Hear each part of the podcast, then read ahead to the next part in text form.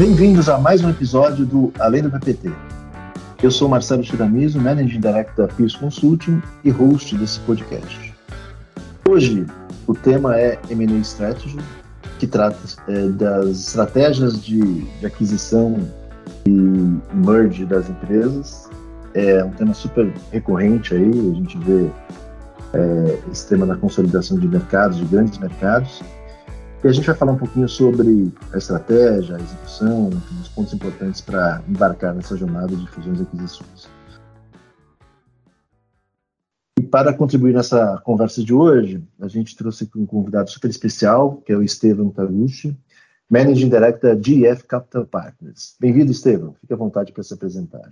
Legal, obrigado Marcelo pelo convite. É sempre um prazer aí estar com vocês. Né? Já é um parceiro aqui de, de longa data da casa. É, só me apresentando, né? Sou, sou Estevam Taguchi, estou é, na indústria de private equity há 12 anos já. Né? É, comecei minha carreira como, como estagiário no mercado financeiro, né? investment banking. Depois fui para consultoria estratégica e depois em 2010 entrei numa num, num private equity, uma, uma, casa tradicional aqui do, do Brasil, muito focada em infraestrutura.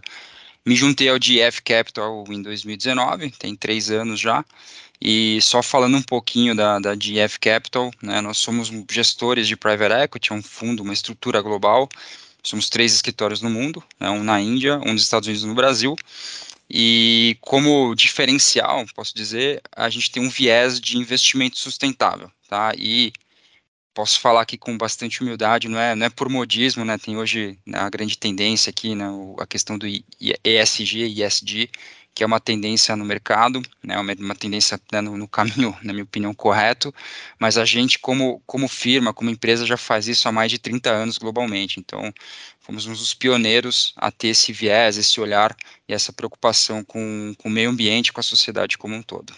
Ótimo, bem-vindo. E aqui também para a nossa conversa, a gente está com o Miguel Vieira, que é manager e líder da, da offering de Growth Strategy M&A aqui na Peers. Bem-vindo, Miguel.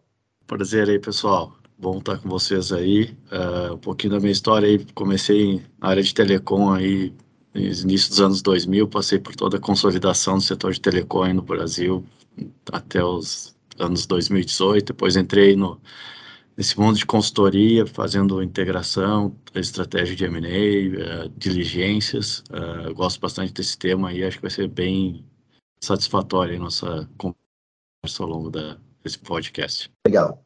Bom, é, obrigado por todos estarem aqui. A gente, a, a PIS vem, vem, vem lidando com esse processo de M&A com os nossos grandes clientes que, que vem nessa tendência de, de consolidação de, de alguns mercados. Né? A gente vem participando é, por exemplo, num grande processo de M&A de duas, empresas de saúde aqui no país.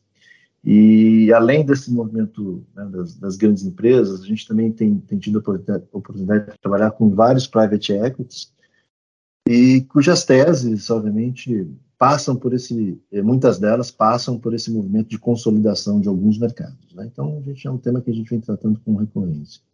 Eu queria começar com a nossa conversa perguntando para o Miguel e para o Estevam, quando tanto empresas ou quando os, os fundos de private equity pensam nessa estratégia de, de consolidação de M&As, né, quais são esses principais é, é, horizontes, os fundamentos, enfim, o que, que, as grandes lideranças, tanto dos private equity quanto das empresas, estão pensando é, de estratégia para iniciar um processo de M&A?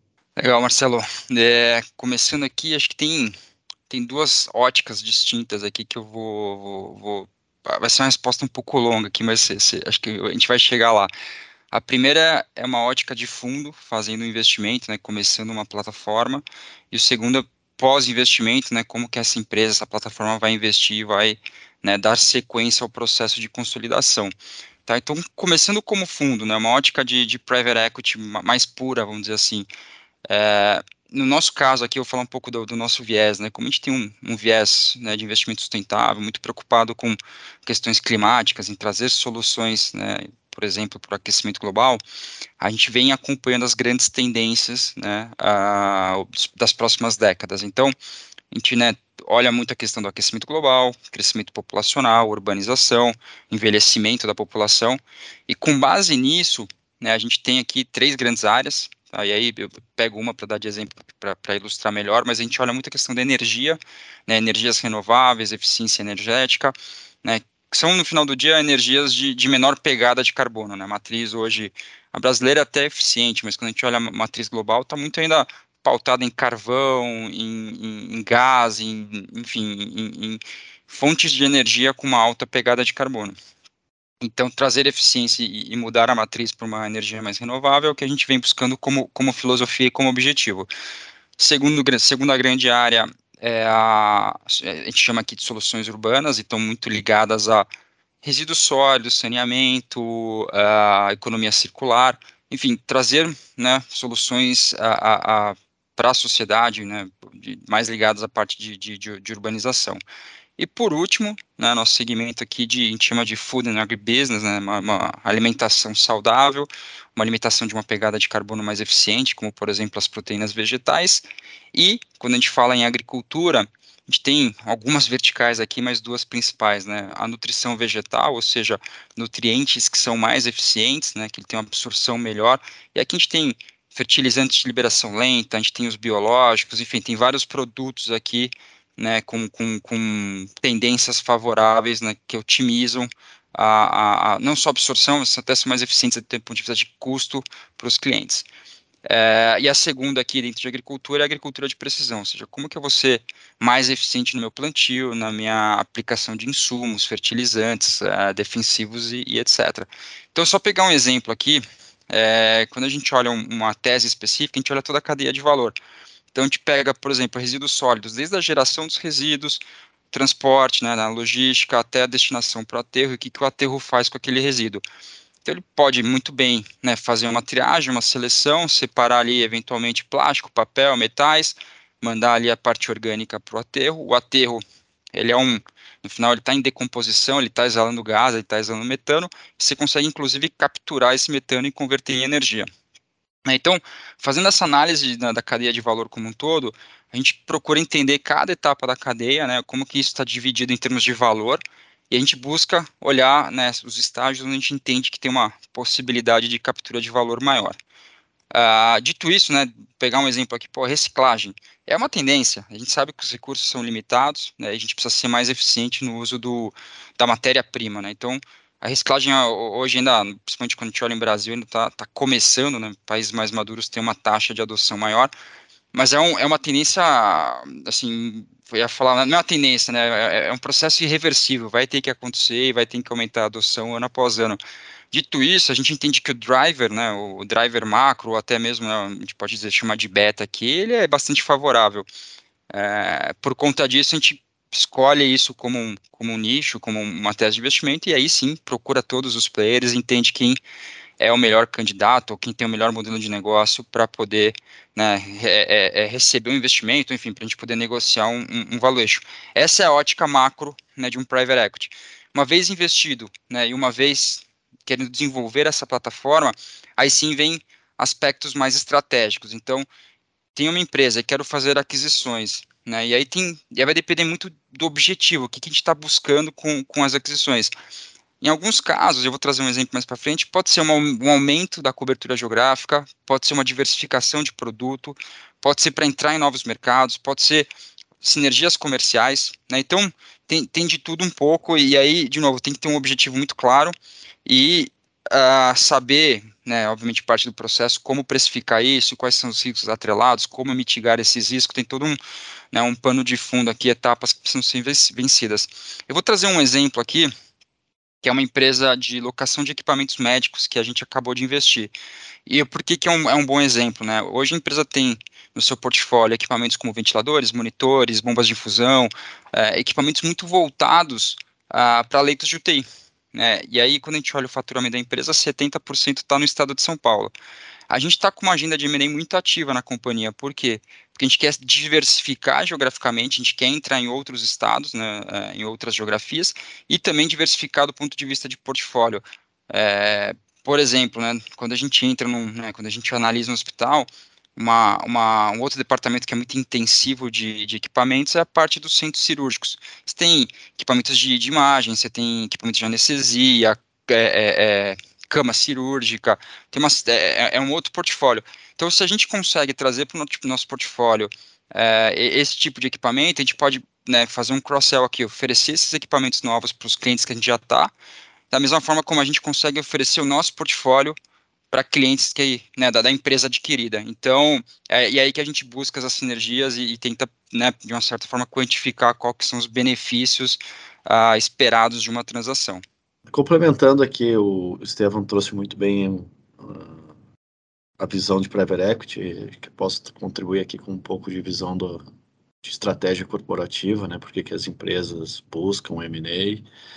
Então, acho que o M&A, ele, ele serve para diversos fatores, claro que tem um, um, risco bastante envolvido aí, bastante forte, mas uh, normalmente, como o Estevão trouxe, tem uma empresa que quer entrar em outras geografias, quer ganhar um mercado, uh, às vezes quer aumentar o portfólio, uh, às vezes quer trazer uma tecnologia para dentro. Então, o M&A ele é um acelerador, uh, se for olhar isso em relação a um processo orgânico, então você traz uma empresa pronta, claro que tem os, os riscos aí de integração, de, de cultura, a gente viveu isso aí num, como exemplo aí, em um player de varejo, que ele fez um IPO uh, ah, tem uns dois anos, ele tinha uma estratégia de crescimento muito clara, só que aí como teve mudança de cenário, como que ele ia expandir, ele expansão por lojas de rede própria, ele não ia conseguir fazer essa expansão para atingir os objetivos do M&A. Então ele pediu a nossa ajuda, a gente procurou possíveis uh, players de varejo para poder fazer aquisição. E toda a estratégia foi muito montada para ser se ele queria complementariedade, ou seja, pegar uma camada social superior ou inferior, uh, olhava isso em relação à geografia, para a gente ter esse horizonte de qual é a empresa que seria a, a mais adequada para eles comprarem. Muita gente também olhou qual que seria essa complementariedade e qual que seria o, o risco envolvido em fazer um, cada tipo de aquisição em relação ao modelo de negócio que a empresa tá, tinha em questão. Legal. É, eu acho que eu tenho é uma assim também como uma resposta, principalmente para as empresas abertas aí, como resposta para o crescimento que o mercado cobra delas. Né? Então, acho que não tem jeito, é um, é um movimento que que a gente vem vendo, vem observando, enfim, que é, que é inevitável, né? Enfim, no mundo capitalista que que a gente sempre é cobrado por mais, enfim, e aí essa, esses movimentos inorgânicos de M&A são, são inevitáveis.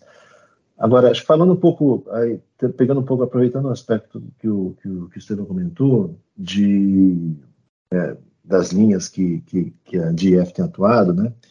Como é que você, ampliando um pouco esse, esse, essa visão, não só do que vocês têm foco, como é que você analisa hoje é, oferta e demanda de targets, né? Você especificou algumas coisas que vocês estão, vocês estão investindo, mas é, como é que está esse mercado hoje? O que, você daria de, de, de, visão que tem muita oportunidade aí para estar tá, né, investindo em empresa e depois investindo na, na, na, expansão desses mercados, dessas empresas? Legal. É, é interessante a pergunta, porque no final a gente, né, como, como private equity, tem a certeza da saída, ou pelo menos o objetivo da saída. Né? Então, a gente precisa estar olhando mercados em que exista um consolidador, ou exista eventualmente uma empresa listada que fala, pô, deixa eu me inspirar nela, me posicionar para oferecer para ela daqui uns 4, 5 anos. E aí, quando você pergunta de oferta e demanda, né, em termos de oferta, que, que, que, a gente tem visto? Né? É, desculpa, vou até começar pela demanda. Né? O que a gente tem visto demanda e o mercado mais aquecido muito são os mercados mais ligados à área de saúde, educação, uh, tecnologia tem uma demanda muito alta também e serviços financeiros. Né? Então são esses mercados que a gente tem visto uma movimentação maior. Tá? Do ponto de vista de oferta, uh, e essas coisas não, não, se fecham completamente, oferta e demanda aqui, mas assim, eu, eu, poderia quebrar em três grandes blocos, né? Eu, eu, eu, tenho o bloco das grandes empresas, né? E, e aí a oferta é muito reduzida. Né? Tem poucas empresas porque são consolidadores naturais, né? Eles são mais compradores do que vendedores. Eu vou para o bloco de baixo, né? Você tem na base da pirâmide muita empresa, muita startup, e aí a oferta é muito grande, né? E aí o desafio para os assim, colegas de venture capital é fazer a seleção e o filtro das boas empresas, que tem uma oferta enorme mesmo, né, uh, e as rodadas de capitalização são muito constantes.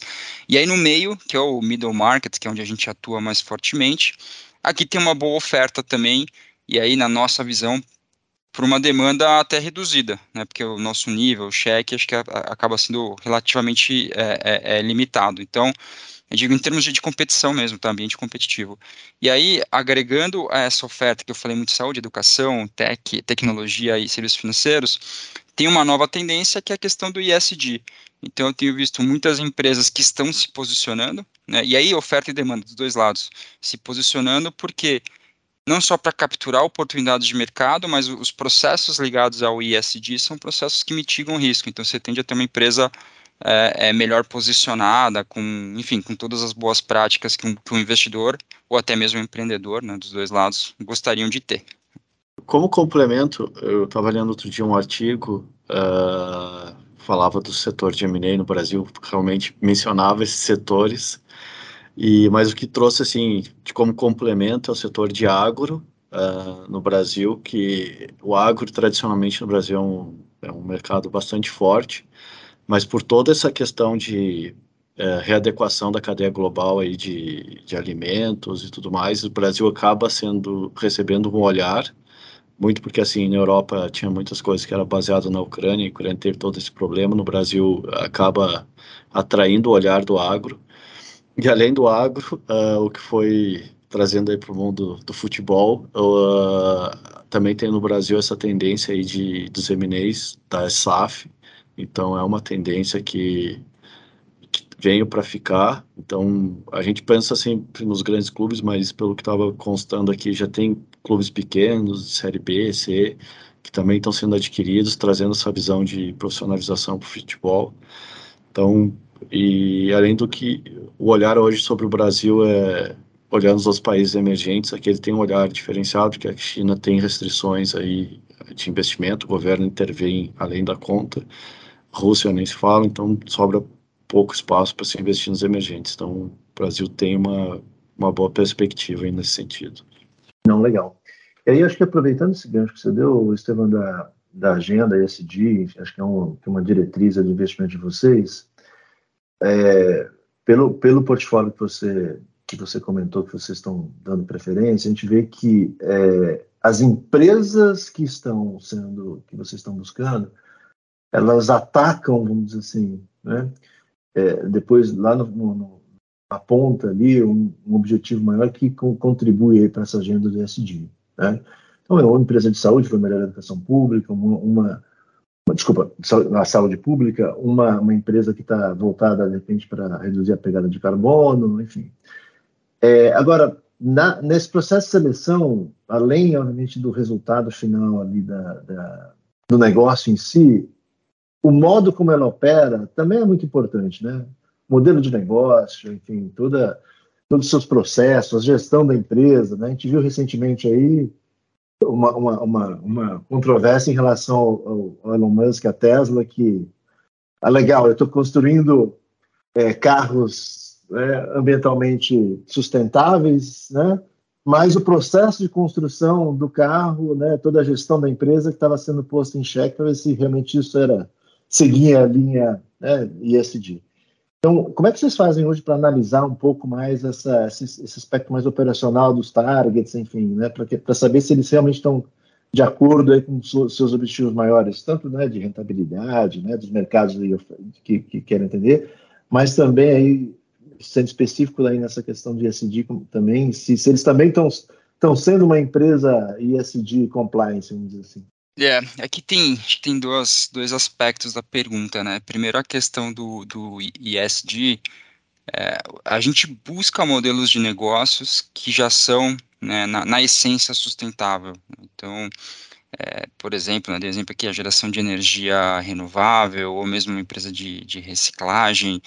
É, então, na essência, a gente já busca isso no dia seguinte, enfim, durante o até mesmo durante o processo de due diligence, a, a gente vai fazer uma, né, um aprofundamento em relação às boas práticas, realmente. Então, tudo bem, a empresa no modelo de negócio, ela já tem né, aspectos né, interessantes já tem, tem valor para a sociedade, mas do ponto de vista ambiental, né, ela tem processo aqui de por exemplo, uma coleta seletiva, aí vai muito do, do perfil, né, se é mais industrial, se não é, como é que ela vai tratar os seus efluentes, é, eu consigo mensurar a pegada de carbono, né, se ela é mais eficiente do que a concorrência ou do que os outros modelos de negócio, e aí eu faço uma, uma diligência mais, mais pesada nisso, e a empresa muitas vezes não está pronta e está longe de estar tá pronta, né, parte do nosso trabalho também é, ter uma agenda é, é, é ISD interna, e a gente, na verdade todas as nossas empresas têm um comitê com, com targets bem, bem estabelecido, e, e até esse parênteses, os executivos são remunerados por isso também, não só pelo resultado financeiro, mas também pelo resultado nessas agendas positivas. A gente vai para o aspecto social, e tem diversos, né? É, é, é, é inclusão, diversidade, é, políticas internas de cargos e salários, plano de carreira, código de ética, compliance, conduta, enfim, canal de, de denúncia. Tem uma série de, de aspectos que a gente faz questão de, de, de mensurar também e acompanhar Uh, bom, aí casa a casa, mensalmente, trimestralmente, depende da empresa. E, por último, governança é, é, a cartilha básica, né? Processo de tomada de decisão, transparência, reporting, é, né, balanços auditados, enfim, é, é, é, a cartilha básica de todo o fundo e isso também é bastante importante. E aí, quando, gente, quando eu vou para a segunda parte da resposta, né, que é o modelo de negócio, Aqui também tem vários aspectos que a gente analisa, né? Pô, como é que é concentração de clientes, é, como é que a receita é recorrente, não é? É um modelo de, pô, às vezes é, tem modelos que são mais né, vendas pontuais e a empresa depende de poucas e poucas e grandes vendas, ou não, são muitas e, e vendas menores, é, ou então existe uma recorrência, né, um modelo de as a service, então você garante né, uma continuidade maior, como é que são as margens, não, não só a margem EBITDA, mas como é que é o retorno sobre o meu, meu ativo investido. Enfim, tem vários aspectos que são analisados do ponto de vista de, de modelo, modelo de negócio. E, claro, também é, analisar a competição, né, se, como é que é o ambiente competitivo, é, quais são as barreiras de entrada. É, então, esse, esse, todos esses aspectos, entre, entre, entre, diversos outros, são, são levados em consideração. E tem um, um último, desculpa, tem um último que é muitas vezes até o perfil do sócio, né, levado em consideração, se é um sócio que está alinhado, não está, se né, eventualmente tem os mesmos objetivos de crescimento, de profissionalização, de boas práticas de governança, é, tem de tudo, assim, tem, tem sócios que não vê valor nisso e tem sócios que, que veem valor, então a gente busca sócios que estão alinhados também nesses aspectos. Não, legal, eu, eu, eu emendaria a pergunta para o Miguel, para que a gente é, tem os desafios dos MNEs, né, a integração entre empresas, a gente tem os desafios tradicionais de integrar cultura, processo, sistemas, né? E eu, eu, eu fiz essa pergunta para você porque, assim, a gente põe um, um ainda um, um, adicional a tudo isso que você enxerga sobre esse olhar de SD, né?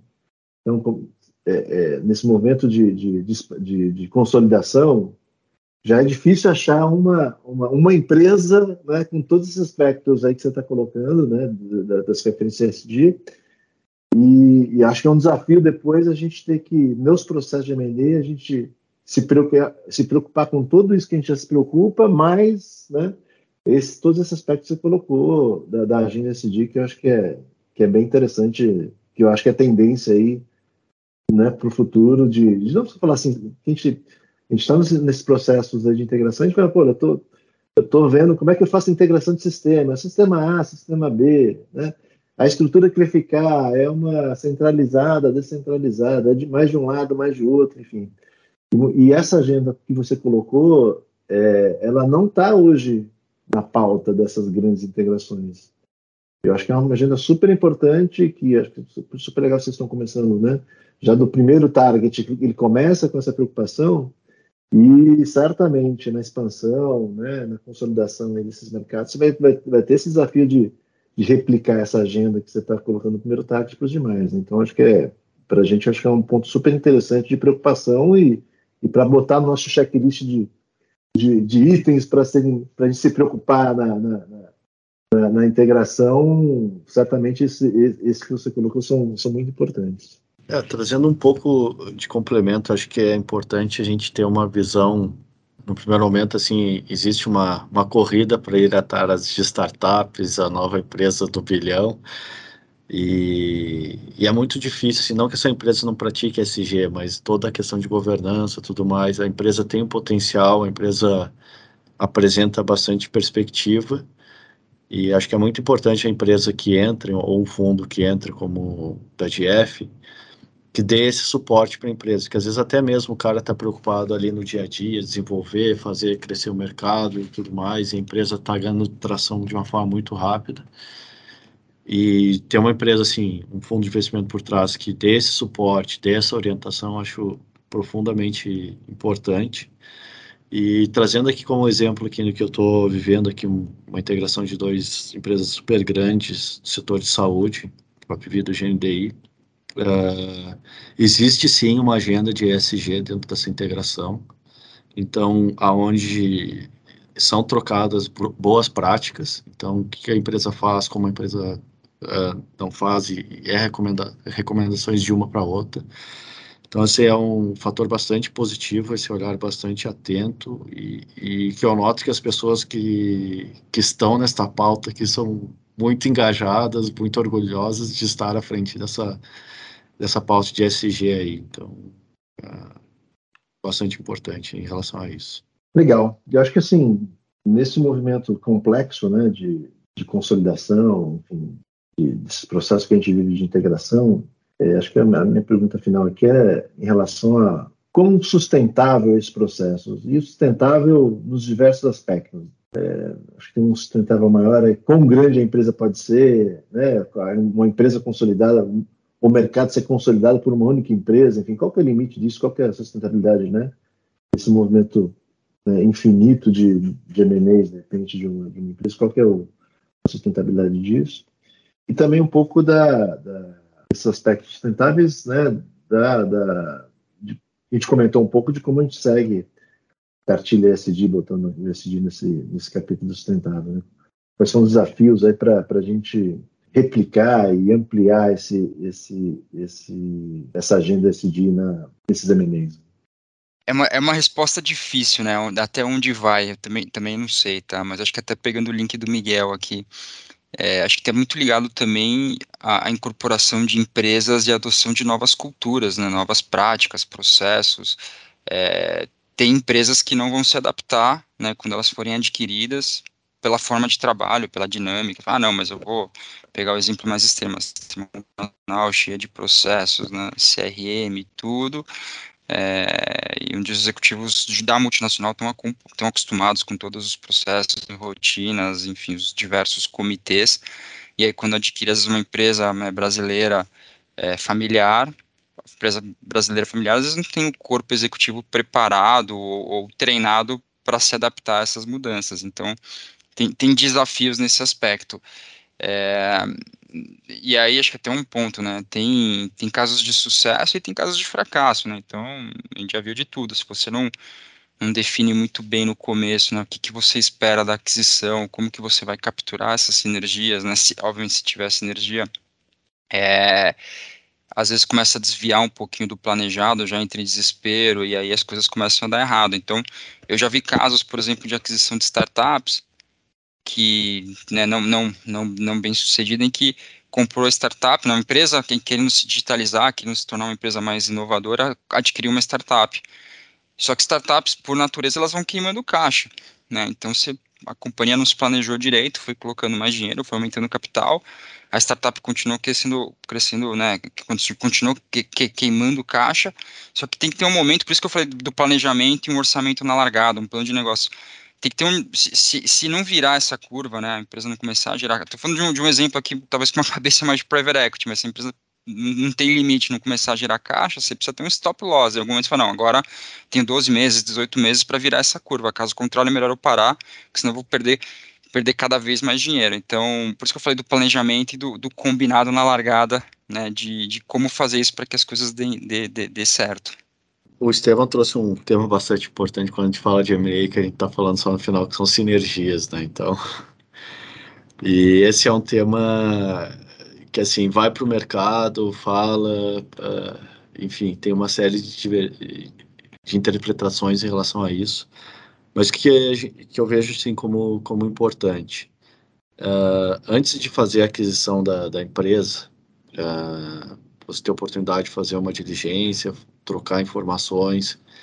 Uh, a partir disso, você tem um plano aonde que você vai buscar essas sinergias, em quais lugares, quais áreas, em que momento você vai buscar isso. E esse é o plano. Aí tem a hora que você tem a tomada de controle. Então, a tomada de controle, ela, a partir de que tem a tomada de controle, a sinergia não, não vira do dia para a noite, então tem que ter uma, uma diligência bastante forte em relação a isso, com rotinas de governança de, de um projeto aqui que você vê o que está planejado, aí você vai ter que ir para as áreas, uh, fazer acontecer essas sinergias, ter essa dinâmica de estar tá reportando sempre e não deve se restringir só naquilo que foi mapeado inicialmente, tem que procurar extras, porque às vezes podem acontecer alguns desvios, alguma outra coisa, então tem que ser uma busca incessante de procurar a empresa, além das sinergias daquelas que foram mapeadas inicialmente, porque o processo é totalmente dinâmico, são duas empresas que estão uh, entrando em, em, em, sincronia, tem o dia a dia, e aí as duas empresas, se deixar, elas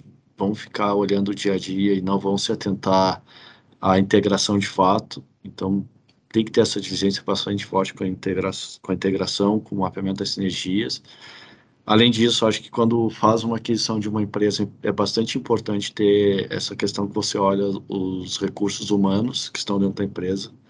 Porque, assim, muitas empresas compram ah, justamente porque tem talentos lá. Então, assim, dá voz para esses talentos, saber que eles estão lá para contribuir e não como ser uma empresa extremamente. E acho que tendência de, de falha quando vai com esse approach aí muito tomada de controle, é, a taxa de sucesso não é tão alta, a não ser que seja casos específicos, que é uma empresa que está em dificuldades, aí você tem que tomar o controle mesmo. Mas quando tem uma, duas empresas já rodando com boas perspectivas, aí tem que ter um pouco mais de parcimônia, mas de diligência no dia a dia para que as coisas aconteçam. Se deixar, o dia a dia consome e as coisas não acontecem de fato. Acho que é isso. Acho que a, a sustentabilidade desse processo está nesse equilíbrio de não, de não enxergar essa consolidação só sob o ponto de vista financeiro, né?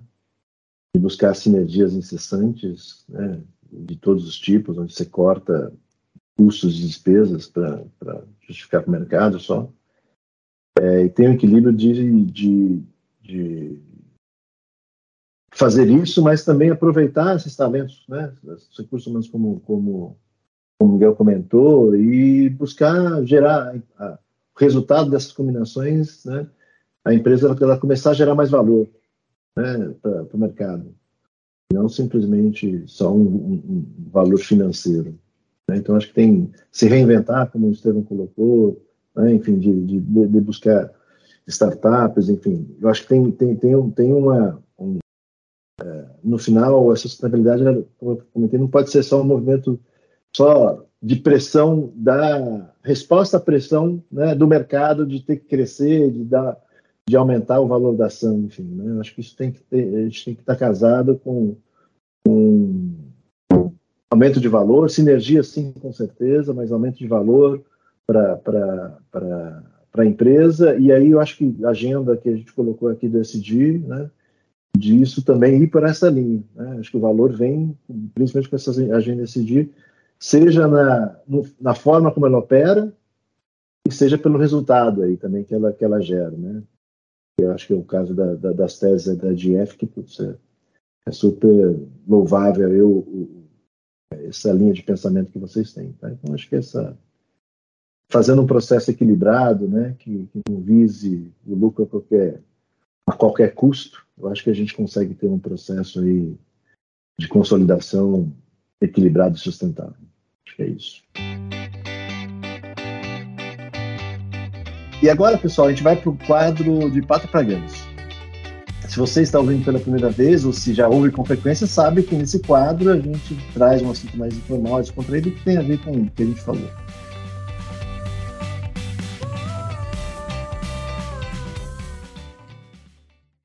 Eu acho que a, a pergunta que eu faço aqui para os nossos convidados é como é que cada um trata o M&A aí dos seus casamentos aí para a gente ver as dicas do mundo corporativo para nossa vida pessoal aqui também. Nesse sentido, eu sou só aprendiz. Uh, acho que é importante pegar a experiência de vocês. Assim, é, acho que eu fico só na diligência, não estou conseguindo terminar a transação aí, mas acho que uma hora dá certo aí. Eu, eu tô até curioso para entender qual que é a tese de consolidação do Miguel aqui, porque. boa, boa, boa. Vamos lá. Mas vamos lá, acho que falar de casamento é, e é um tema que a gente explorou pouco aqui, né? Que é a questão da, da governança, né? Então, quais são os seus vetos, quais são os seus direitos no, no, na sociedade aqui no casamento? E, até um ponto que eu falei aqui, que eu brinquei, né? Na, da, o quanto sustentável é um, um M&A, fazendo um paralelo. No M&A, né, para que ele dê certo, tenha sucesso, você tem que ter um plano de negócios, né? Você tem que ter ali uma visão de longo prazo, o que, que você espera daquele M&A, daquele casamento. E é um pouco do que eu acho que eu tenho erros e acertos aqui no meu casamento. Eu casado há quase oito anos já, bastante tempo. A gente não combinou bem o plano de negócios, a gente não, não decidiu se ia morar em casa, apartamento, na praia, no campo, ia ter dois ou três filhos, ou nenhum, se ia ter cachorro, gato, enfim. Então acho que é tanto quanto no M&A, você tem que no seu casamento definir isso na largada, para você não ter surpresa, né?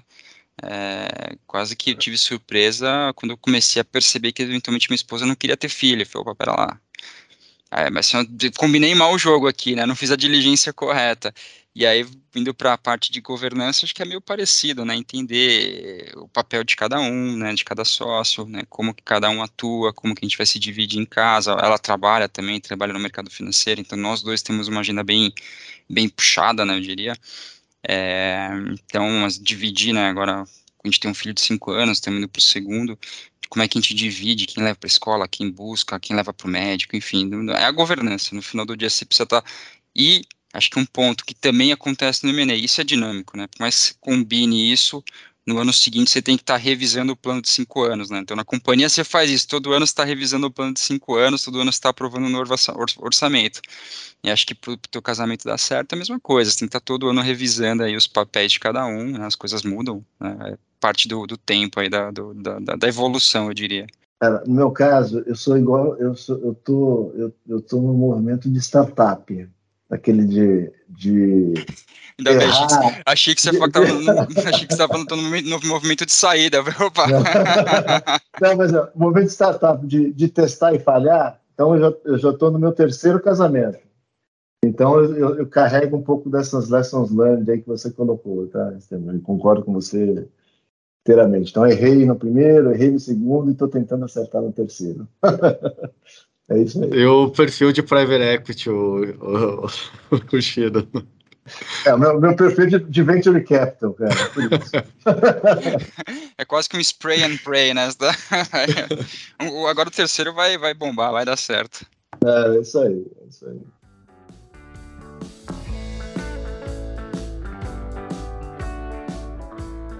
Bom, pessoal, chegamos ao final do nosso podcast sobre M&A Stretch, uma conversa super rica que trouxe pontos importantes aqui da estruturação, planejamento dos processos de M&A, de estratégia, falamos muito da, da agenda ESG aí, que a DF tem nas, nas suas teses. E agradeço imensamente aí os nossos convidados, Estevam Taguchi e o Miguel Vieira.